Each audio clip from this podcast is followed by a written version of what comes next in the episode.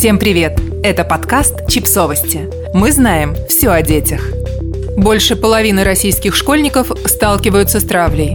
Об этом свидетельствуют результаты исследования фонда «Детские деревни» СОС. Когда говорят о проблемах современных школ, чаще вспоминают о новых подходах к аттестации учащихся или цифровизации образования. И намного реже о буллинге или травле. А эта проблема до сих пор является острой для многих российских школьников. Просто говорить о ней не принято, якобы дети сами разберутся. Благотворительная организация «Детские деревни СОС» запустила акцию «Хэштег СОС против буллинга» в поддержку детей, столкнувшихся с травлей. Собранные в рамках акции средства организация планирует направить на оплату работы психологов, социальных работников и других специалистов, которые будут работать с жертвами травли, а также с учителями и родителями. Организация провела опросы на тему буллинга среди взрослых и детей. К сожалению, количество и демографические характеристики респондентов не указаны. И результаты получились довольно показательными. Согласно опросу, 87% опрошенных взрослых сталкивались с травлей в детстве. Почти половина из них, 47%, выступали в роли жертвы, а 13% признались, что сами выступали в роли агрессоров. В 90% случаев травля происходила в школе, в 45% – на улице.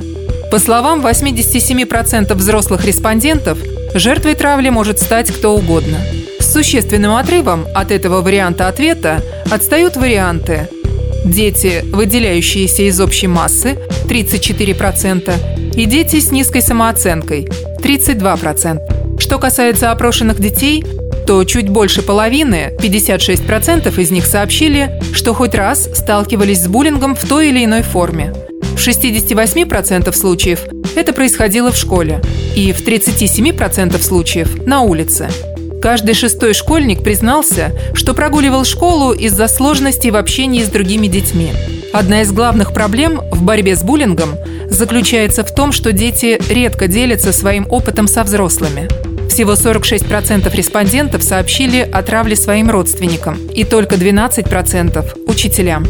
Треть опрошенных школьников, 33%, не рассказывали о своем опыте никому. В организации надеются, что разработанная ими образовательная программа, которая с 1 сентября заработает в школах 8 регионов России, поможет учителям и родителям найти грамотный подход к решению проблемы буллинга и поможет жертвам травли справиться с перенесенной травмой.